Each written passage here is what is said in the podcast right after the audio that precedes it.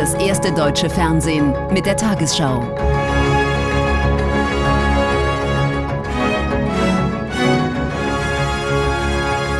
Heute im Studio Konstantin Schreiber. Guten Abend, meine Damen und Herren, ich begrüße Sie zur Tagesschau. Der Amoklauf in Hamburg hat eine Debatte darüber ausgelöst, ob und inwieweit das Waffenrecht weiter verschärft werden sollte. Die Gewerkschaft der Polizei fordert umgehende Maßnahmen. Bundesinnenministerin Faeser kündigte an, ihren bereits vorgelegten Entwurf zur Änderung des Waffengesetzes noch einmal auf Lücken zu prüfen. Die FDP hingegen lehnt weitere Verschärfungen ab. Am Donnerstagabend hatte ein 35-Jähriger in einem Gebäude der Zeugen Jehovas sieben Menschen und sich selbst erschossen. Er besaß die Waffe rechtmäßig als Sportschütze. Blumen vor der Gemeinde der Zeugen Jehovas als Ausdruck der Trauer und Anteilnahme der Hamburgerinnen und Hamburger. Verbunden allerdings auch mit der Forderung, als Konsequenz aus der Bluttat das Waffenrecht zu verschärfen. Dass sie dazu bereit ist, hatte Bundesinnenministerin Faeser gestern noch einmal bekräftigt. Die Unterstützung des grünen Koalitionspartners hätte sie. Die Verschärfung des Waffenrechts halte ich für richtig an dieser Stelle, gerade nach den jüngsten Ereignissen in Hamburg. Denn es sind vor allen Dingen unter 25-Jährige, die beispielsweise ein gesundheitliches Attest oder ein psychologisches Attest vorlegen müssen. Menschen über 25 müssen das nicht. Der Attentäter in Hamburg benutzte eine halbautomatische Pistole. Ein Verbot dieser Waffen ist im Gesetzentwurf der Innenministerin bisher nicht vorgesehen. Der Bund deutscher Kriminalbeamter fordert hier nachzubessern. Halbautomatische Waffen äh, haben hier nichts äh, verloren bei Sportschützen. Also Waffen, die im Prinzip ihrer Bauart nach dazu geeignet sind, halt möglichst schnell viele, viele Schuss ähm, zu, ähm, ja, zu abzusetzen, äh, sprich viele, viele Menschen innerhalb kürzester Zeit töten zu können. Die Union rät zunächst einmal, die polizeilichen Ermittlungen abzuwarten, bevor man über Gesetzesänderungen redet. Letztlich muss man auch schauen, ob der Täter den Status als Sportschütze nicht gezielt dazu missbraucht hat, um sich auf diesem Wege ähm, eine Waffe zu beschaffen. Und dann müssen wir auch schauen, wie wir dort besser dagegen vorgehen können. Und da können dann am Ende ähm, der Prüfungen und der Beratungen auch Veränderungen im Waffengesetz anstehen. Der Koalitionspartner FDP hingegen sieht keine Notwendigkeit, Gesetze zu ändern. Die FDP bleibt skeptisch bezüglich einer Verschärfung des Waffenrechts, denn diese Verschärfung muss ja auch tatsächlich dazu beitragen, dass so etwas wie in Hamburg geschehen ist, in Zukunft nicht wieder passiert. Und hier bestehen große Fragezeichen. In der kommenden Woche dürfte sich der Innenausschuss des Bundestages mit dem Thema Waffenrecht beschäftigen. Bei der Post ist der unbefristete Streik vom Tisch. Nach zähen Verhandlungen einigten sich das Unternehmen und die Gewerkschaft Verdi auf einen Tarifabschluss. Danach erhalten die Beschäftigten in diesem Jahr steuerfreie Einmalzahlungen und ab April kommenden Jahres eine Lohnerhöhung von 340 Euro. Der Vertrag hat eine Laufzeit von zwei Jahren. Jetzt müssen Sie entscheiden. Die 160.000 Post- und DRL-Mitarbeiterinnen und Mitarbeiter. Seit gestern Mittag hatten die Verhandlungsführer von Gewerkschaften und dem Logistikkonzern hier in Düsseldorf am Flughafen verhandelt. Zuvor hatte vor allem die Gewerkschaft Verdi mit einer Entscheidung für unbefristete Streiks die Post unter Druck gesetzt. Es war eine sehr harte Tarifauseinandersetzung, aber unsere Mitglieder haben sehr deutlich gemacht, dass sie Druck entfalten können. Das fing schon an mit den Warnstreiks, dann jetzt in dieser Ohr Vorabstimmung und das hat uns heute geholfen, tatsächlich mit der Post AG auch noch zu einem verbesserten Ergebnis zu kommen. Ein Ergebnis, das einige Monate früher zu mehr Geld im Portemonnaie der Mitarbeiterinnen und Mitarbeiter führt als beim letzten Angebot der Post. Bereits im April bekommen sie 1020 Euro als Inflationsausgleich. In den folgenden elf Monaten bis März 2024 jeweils 180 Euro. Insgesamt sind das 3000 Euro als steuerfreie Sonderzahlung. Ab April 2024 werden dann in allen Lohngruppen 340 Euro mehr bezahlt. Für die Post besonders wichtig, der Tarifvertrag läuft zwei Jahre. Wir sind mit dem, was wir heute vereinbart haben, über unsere finanzielle Schmerzgrenze hinausgegangen. Aber, und das war uns auch wichtig, dass wir für die nächsten zwei Jahre Ruhe im Betrieb haben, Sicherheit für unsere Kunden und auch Planungssicherheit für uns. Und von dieser Abwägung haben wir uns entschieden, um diesen Schritt zu gehen. In den kommenden zweieinhalb Wochen können die Gewerkschaftsmitglieder über das Angebot abstimmen. Verdi empfiehlt es anzunehmen. Wer am Montag fliegen will, sollte allerdings mit Problemen rechnen. Die Gewerkschaft Verdi hat unter anderem das Sicherheitspersonal an den Flughäfen Hamburg, Berlin, Bremen und Hannover zum Streik aufgerufen. Hintergrund ist der schwelende Tarifkonflikt, konkret der Streit über Zuschläge für Randzeiten und Überstunden. Geschätzt sind an diesem Tag etwa 100.000 Passagiere von dem Streik betroffen. Die Rentenreformpläne von Präsident Macron haben in Frankreich wieder Hunderttausende Menschen auf die Straße gebracht.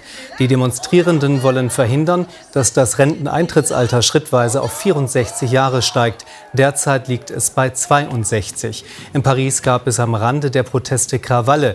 Die Verabschiedung der Reform rückt näher. Bis morgen um Mitternacht prüft sie der Senat. Die Regierung hofft, das Gesetzespaket kommende Woche unter Dach und Fach zu bringen. Nach dreieinhalb Jahren haben die deutschen Katholiken ihren Reformprozess Synodaler Weg abgeschlossen. Auf der letzten Vollversammlung in Frankfurt am Main verabschiedeten die Delegierten Pläne für strukturelle Änderungen, unter anderem bei der Stellung der Frauen, der Sexualmoral und dem Pflichtzölibat. Im Vatikan stoßen die Wünsche jedoch auf Ablehnung. Der Reformdialog von Bischöfen und Laien war 2019 unter dem Eindruck des Missbrauchsskandals in der katholischen Kirche ins Leben gerufen worden. Während draußen gegen die Reformtexte demonstriert wird, gibt es drinnen Standing Ovations, nachdem am Abschlusstag ein Papier zur geschlechtlichen Vielfalt durchgekommen ist. Trotzdem fällt das Fazit der Präsidentin des Zentralkomitees der deutschen Katholiken durchwachsen aus. Wir haben es nicht geschafft, die katholische Kirche in Deutschland strukturell wirklich zu verändern. Dreieinhalb Jahre waren nicht genug. Ich habe gerade bei der, dieser fünften Synodalversammlung nochmal deutlich gemerkt, es geht um eine große Veränderung, die diese Kirche noch vor sich hat. Die Vollversammlung hat unter anderem beschlossen, dass Frauen in Gottesdiensten predigen dürfen und sprach sich auch für Segensfeiern von homosexuellen Paaren aus. Das ist ein anderes Verhalten, ein anderes Handeln der Kirche und darauf warten ganz, ganz viele Menschen in unseren Gemeinden und ich hoffe, dass es sie auch beflügelt, wieder auf andere zuzugehen, die den Kontakt zur Kirche vielleicht längst aufgegeben haben. Ein synodaler Ausschuss soll nun auf Basis der Beschlüsse den Reformprozess der katholischen Kirche weiter vorantreiben. Unklar bleibt, welche Konsequenzen die Beschlüsse am Ende wirklich haben werden. Denn sie sind zum einen vom Wohlwollen der deutschen Bischöfe abhängig, sie vor Ort umzusetzen. Eine Mehrheit sieht sich daran allerdings gebunden. Zum anderen enthalten viele Texte lediglich die Bitte an den Papst, Möglichkeiten zu prüfen. Zum Beispiel Frauen zum Diakonat zuzulassen. Bisher hat sich Rom in diesem Punkt allerdings nicht besonders offen gezeigt.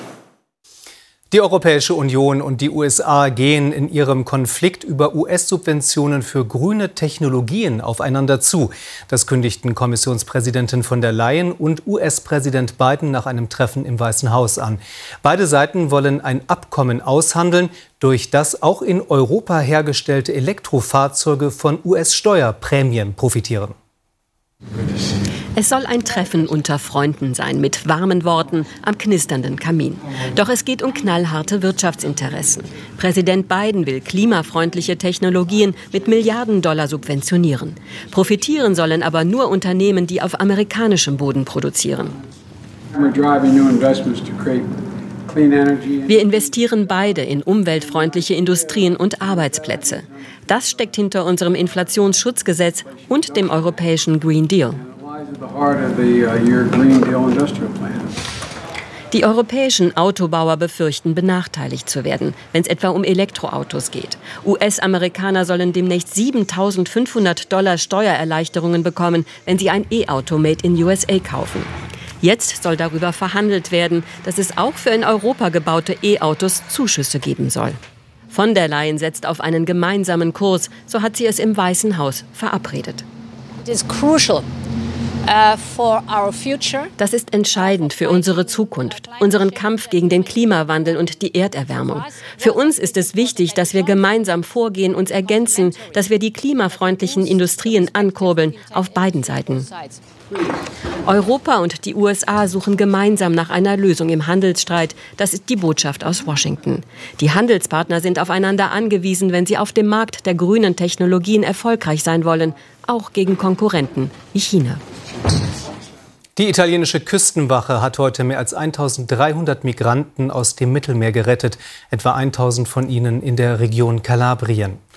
Bereits in der Nacht erreichten laut der Nachrichtenagentur ANSA mehr als 480 Menschen in einem Boot die Küste der kalabrischen Stadt Crotone. Am Vormittag rettete die Küstenwache weitere Migranten von einem Boot auf hoher See und brachte sie in den Hafen. In der Fußball-Bundesliga hat Bayern München am 24. Spieltag das bayerische Derby gewonnen. Das Team von Julian Nagelsmann siegte gegen den FC Augsburg mit 5 zu 3. Tabellenführung verteidigt und das in einem furiosen Spiel. Da geht der FC Augsburg bereits nach zwei Minuten in Führung. Berischer insgesamt schon sein viertes Tor gegen die Bayern. Der Meister braucht bis zur 15. Minute, um auszugleichen. Cancelo sehenswert.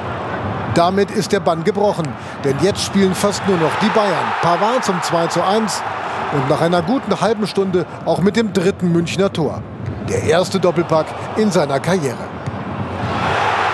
Kurz vor der Pause ist es der starke Sané, der auf 4 zu 1 erhöht. Augsburg nach Topstart nun deutlich im Rückstand. Nach dem Seitenwechsel erneut Berischer. 4 zu 2 per Foulelfmeter. Eine Viertelstunde vor Schluss legen die Bayern das fünfte Tor nach. Davis, der in der Liga zwei Jahre nicht mehr getroffen hat. Den Torrekord der Saison mit insgesamt acht Treffern stellt Cardona in der Nachspielzeit ein. 5 zu 3 an diesem höchst unterhaltsamen Nachmittag in München. Leipzig-Sportdirektor Max Eberl war heilfroh, denn das Spiel gegen seinen Ex-Club Borussia Mönchengladbach hätte auch ganz anders laufen können. Nach Foul von Raum an Hofmann gibt Schiedsrichter Dr. Jöllenbeck Elfmeter.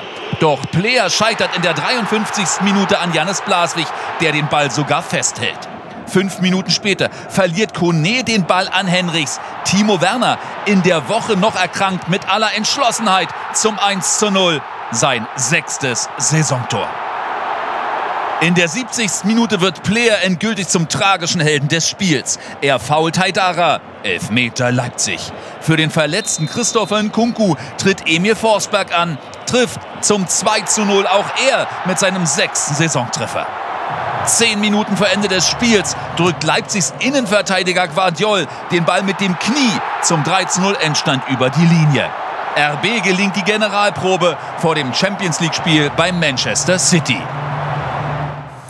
Die weiteren Ergebnisse. Hertha BSC gegen Mainz 1 zu 1, Frankfurt gegen Stuttgart 1 zu 1. Im Spiel Schalke gegen Dortmund steht es kurz vor Schluss 2 zu 2. Gestern gewann Bochum gegen Köln 2 zu 0 und morgen empfängt Freiburg Hoffenheim. Bremen hat Leverkusen zu Gast und Wolfsburg spielt gegen Union Berlin. Die Tabelle. München an der Spitze vor Dortmund und Leipzig. Union Berlin ist Vierter. Mönchengladbach auf Platz 10 und Augsburg auf 13. In der Abstiegszone Stuttgart Stuttgart vor Hoffenheim. Schalke ist letzter. Die Lottozahlen. 17, 20, 22, 23, 27, 32. Superzahl 7. Diese Angaben sind wie immer ohne Gewähr. Weitere Gewinnzahlen finden Sie auf tagesschau.de und im ARD-Textabtafel 580. Auf der indonesischen Insel Java ist der Vulkan Merapi ausgebrochen. Er gilt als der aktivste des Landes. Auf Bildern ist zu sehen, wie Staub, Gestein und Lava den Hang herabrasen. In umliegenden Dörfern regnete es Asche und sie verdunkelte den Tag. Verletzte wurden nicht gemeldet. Die Behörden richteten sicherheitshalber rund um den Vulkan eine Sperrzone ein. Und nun die Wettervorhersage für morgen Sonntag, den 12. März. Ein Ausläufer des Tiefs bei Schottland erreicht uns morgen von Frankreich her zusammen mit milderer Luft. In der Nacht im Norden noch Schneeschauer, später etwa westlich einer Linie Köln-München etwas Schnee oder Regen. Im Laufe des Tages im Osten und Nordosten, wie bereits in weiten Teilen des Landes, etwas Schnee oder Regen. Am Nachmittag wird es im Südwesten freundlicher. In der Nacht plus 2 bis minus 8 Grad, am Tag Werte zwischen 2 und 14 Grad. Am Montag Regen, Schauer, einzelne Gewitter, dazwischen auch Sonne, am meisten davon im Süden, vom Südosten abgesehen sehr windig bis stürmisch, bis 22 Grad. Auch am Dienstag Regen und Schauer, dazwischen Sonne, dazu sehr windig bis stürmisch, wechselhaftes Wetter auch am Mittwoch und wieder kälter. In den Tagesthemen mit Aline Abud um 23.15 Uhr geht es um die Frage, ob das Waffenrecht nach der Amok-Tat in Hamburg verschärft werden soll. Und wir schauen nach London, wo gegen die Suspendierung des populären BBC-Fußballmoderators Gary Lineker protestiert wird. Ich wünsche Ihnen noch einen schönen Abend.